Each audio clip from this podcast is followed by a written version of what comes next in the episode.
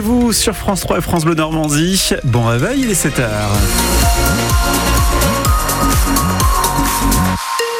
Tout équipé est au complet pour vous réveiller. Didier Charpin, Léni Flouva, bonjour. Bonjour. Nous sommes le mardi 13 février. L'actu avec vous, Léni, dans quelques instants. Sur les routes de la région, tout va bien pour le moment. Aucun problème d'après nos écrans de contrôle et bisons futés.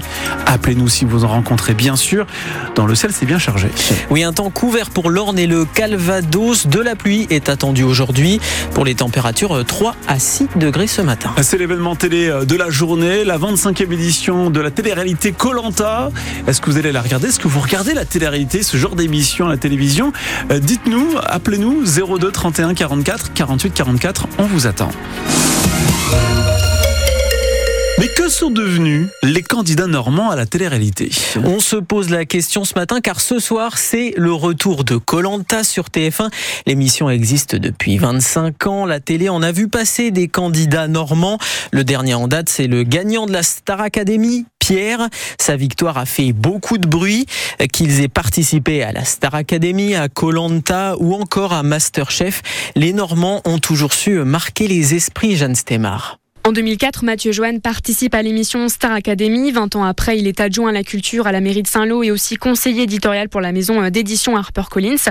Du côté de Colanta, on citera euh, Clémence Castel, un double gagnante en 2005 et 2018. Aujourd'hui influenceuse sur les réseaux sociaux et présentatrice de l'émission La Petite Escapade sur France 3. Romuald Lafitte, candidat en 2004 et gagnant en 2009. Coach sportif et propriétaire de deux salles de sport. C'est le cas aussi de Dorian Louvet, candidat en 2020. L'ex-contrôleur SNCF est aujourd'hui coach sportif et propriétaire propriétaire du restaurant à succès Paul et Léon à Caen. En 2022, il y a aussi Aurélien Tesson, gérant d'une pharmacie à Tilly-sur-Seul, très présent sur les réseaux sociaux. Enfin, en cuisine, Pierre Lefebvre remporte Masterchef les meilleurs en 2013. En 2014, il ouvre son restaurant gastronomique La Collade à Caen et depuis 2016, il est chroniqueur régulier pour France 3 dans l'émission Vous êtes formidable. Autant d'inconnus hein, que la participation à ces émissions ont propulsé sur le devant de la scène. Et vous, êtes-vous fan des émissions de télé-réalité et pourquoi Réagissez au 02 31 44 48 44. Vaste coup de filet anti-trafic hier dans le département de l'Orne. 260 gendarmes, un hélicoptère et des équipes cynophiles ont été mobilisés. Les forces de l'ordre ont laissé peu de chance aux trafiquants, notamment de drogue, pour s'en sortir. L'opération a été concentrée à l'est du département. Un réseau a pu être démantelé. 14 personnes ont été placées en garde à vue. Si vous rêviez d'une voiture électrique pour 100 euros par mois, c'est maintenant trop tard. Le dispositif de leasing social mis en place par l'État a été victime de son succès. Plus de 90 000 personnes ont fait une demande alors que seulement 25 000 voitures étaient prévues pour ce projet d'aide.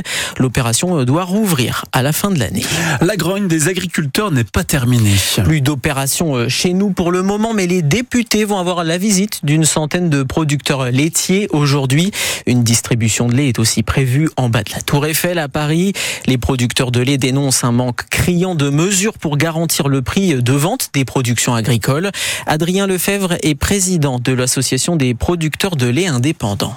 Aujourd'hui, ils sont en train de régler des petites euh, mesures pour essayer de, faire plaisir aux agriculteurs, mais le problème est bien plus grave, il est structurel, et c'est un problème de prix. Là, on a écouté le syndicat majoritaire, c'est bien, il en ressort que des mesures sur les contraintes, mais derrière, il n'en ressort rien sur le prix.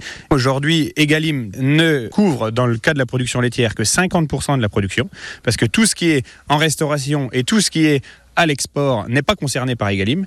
Et euh, le problème de Egalim, c'est que c'est franco-français. Il nous faut un Egalim européen. Si on n'a pas ce genre de mesures, au moins au niveau européen, mais ce qui se passe, et c'est ce qui est en train de se passer aujourd'hui, c'est qu'on a du lait moins cher en Allemagne qui rentre en France parce que euh, Egalim ne s'applique pas dessus. Et donc nous, en fait, ce qu'on va gagner en plus sur chaque litre de lait, ben, de, l'autre côté, on va le reperdre en volume parce que c'est la concurrence des pays euh, limitrophes.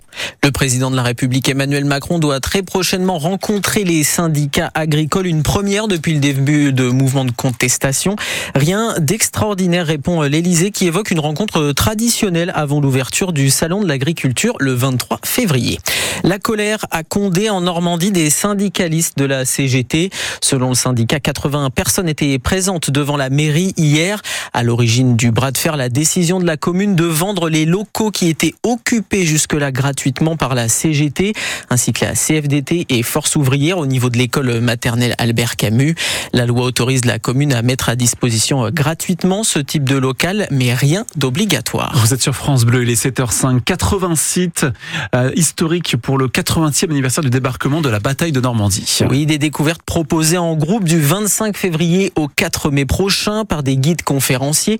Le but, découvrir ou redécouvrir ces lieux. Le nombre, le nombre de places est limité à 25 participants par visite. La réservation est donc obligatoire sur le site guide au pluriel de normandie.fr. France Bleu Normandie euh, veut aussi vous faire plonger dans l'histoire. À seulement 4 mois des commémorations du débarquement, le projet Vétéran se poursuit. 15 classes de collégiens et lycéens de la région travaillent sur des portraits de vétérans de la bataille de Normandie. Des portraits d'inconnus du grand public comme Manuel et Joseph Arruda, deux frères morts le 6 juin 44 et qui reposent depuis 1947 au cimetière américain de Colville-sur-Mer. Hier, Carole Louis était avec les quatrièmes du collège de Quintefeuille à Coursol-sur-Mer. Ils ont reçu la visite de trois représentants du cimetière américain. Ils n'auront passé vivants que quelques heures seulement sur les terres normandes. Manuel et Joseph Arruda ont trouvé la mort peu après avoir débarqué ce 6 juin 44, explique Karen Lancel, guide conférencière au cimetière américain de Colville-sur-Mer. Les deux frères sont morts tous les deux le 6 juin sur les deux secteurs américains, Utah et l'autre sur Omaha. C'est pour ça qu'on va les surnommer les D-Day Brothers, les frères du jour J. Deux frères morts à 28 et 23 ans. Les plus jeunes dans ce cimetière n'avaient pas 16 ans. Plusieurs fratries reposent d'ailleurs à Colville-sur-Mer, poursuit la guide. Au total, on compte 45 paires de frères, qu'ils soient enterrés ou non côte à côte. D'ailleurs, on a des frères qui sont quand même euh, très connus au cimetière de Voilà. Colville. Ça s'appelle pas les frères Reagan Alors, c'est pas loin. Alors, Tim- Timéo, On va les renommer correctement. Ouais, comment ils s'appellent les frères sur lesquels tu as travaillé la semaine dernière Les frères Nylon, qui ont notamment inspiré le film de Spielberg, Il faut sauver le soldat Ryan, ou encore les deux fils de l'ex-président américain Theodore Roosevelt. À l'issue de la rencontre, Luc et Maël partagent leur impression. Je trouve que c'est intéressant de fouiller des documents historiques. On apprend à faire euh, des recherches nous-mêmes. C'est aussi intéressant de plonger dans l'histoire de certains soldats un peu effacés par le temps. 40% des soldats américains tués lors de l'opération Overlord reposent dans ce cimetière aux 9387 tombes. Un reportage de Carole Louis pour le projet vétéran de France Bleu Normandie. En sport, les phases finales de la Ligue des Champions se profilent. Le PSG rencontre demain la Real Sociedad.